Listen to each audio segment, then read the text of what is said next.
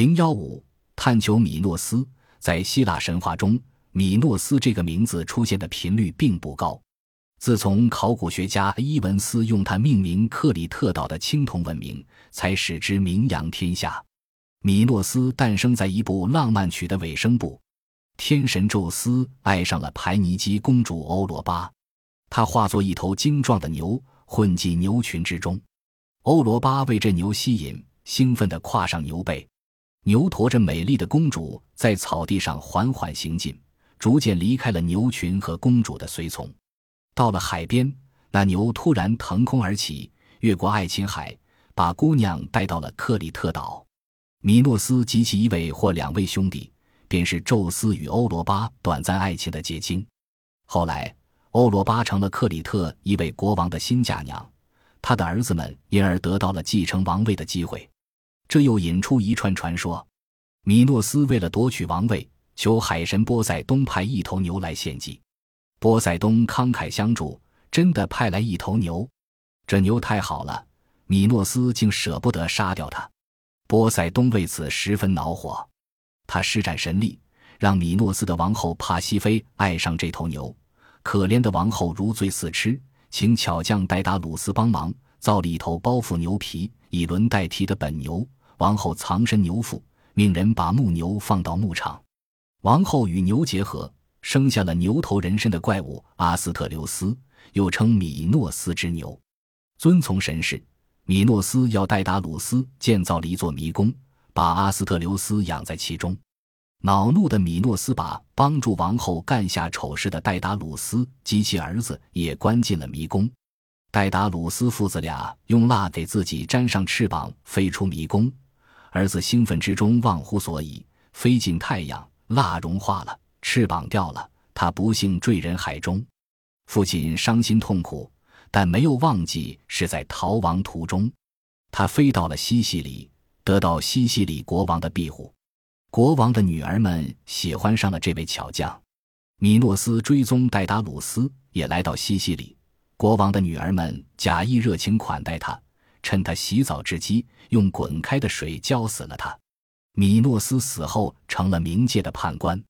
神话传说中的事情，其可信性固然大可怀疑，但众多的学者却并不完全否认。欧罗巴的故事可能反映了米诺斯文明中有亚洲的因素。克诺索斯线性文字币的发现和试读成功，说明当时统治该地的是希腊人。因而，米诺斯是否希腊人也是问题。福斯迪克指出，在荷马史诗中，米诺斯是以伊东麦纽斯之祖父，而不是以米诺斯王的面目出现的。这位王可能是一位阿盖亚人征服者。如果他自称为米诺斯，那么他是承继了其克里特前朝的称号和荣誉。米诺斯是王朝的名字。希腊的传说中有许多自相矛盾的地方，与考古资料和古代文献不合之处也非鲜见。如希罗多德历史卷一第一百七十一节记，古时卡里亚人对米诺斯称臣，他们住在岛屿上，不交贡赋，只在米诺斯需要时。应召上船充任水手，在修西的底斯伯罗奔尼撒战争史卷一第四节中又记着，米诺斯是传说中第一个建立了海军的人，成为当时称雄希腊的海上霸主，控制了基克拉迪群岛，在那里建立了第一批殖民地，赶走卡里亚人，任命自己的儿子为统治者，尽力清除海盗，以保证自己的收入。从希罗多德和修昔的底斯的记载来看。卡里亚人在不同时期为同一个人做了不同的事，而帕罗斯的编年者以为那是名为米诺斯的两位王。福斯迪克认为，克里特的海上霸权从公元前一六零零年持续到公元前一千四百年，这期间当然不会只经历了一位王。伊东麦纽斯之祖父当活跃在公元前一千二百五十年左右，是他赶走了卡里亚人。A. 伊文斯在他所发现的克里特文明称为米诺斯文明时，认为米诺斯是王朝的名字，也是统治者的称号，可能相当于埃及的法老。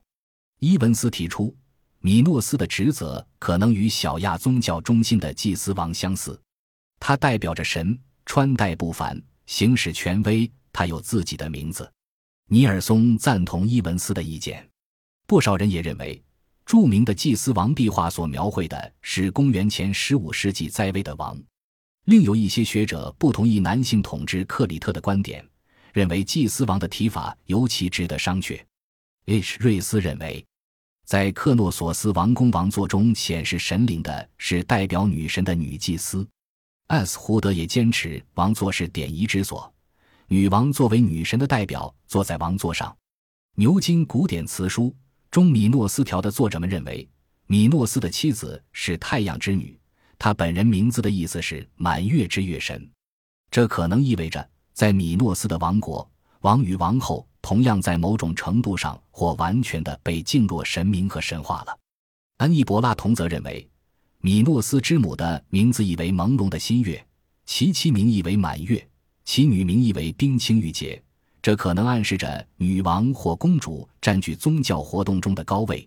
这些名字本是那些职位的头衔。这些名字在阿盖亚人统治克里特时译成了希腊文，但是没有什么根据可以说明女王比王更重要或与王平等。当然，在王位继承人过于年幼时，他可以代行王权。伊尔本奈特回顾了采用祭司王之说的原委，提出仍用此说，并将其理解范围扩而大之。但这并非伊文斯本意，也有歪曲米诺斯宗教和政治。经济情况之嫌。一九七四年，H. 瓦特豪斯把上述意见归纳并进一步补充，认为所谓在米诺斯文明后期第二阶段前有一位王，姑且称之为祭司王的说法没有足够的证据。希腊神话中关于米诺斯及其海上霸权的传说，是指公元前十四世纪克诺索斯王宫毁灭之前不久的情况。米诺斯文明社会结构自成一体。既不同于世界其他地区，也有别于大陆希腊。直到近年，R.F. 威莱茨仍指出，雷伊文斯祭司王的概念不一定符合米诺斯文明的整个发展过程。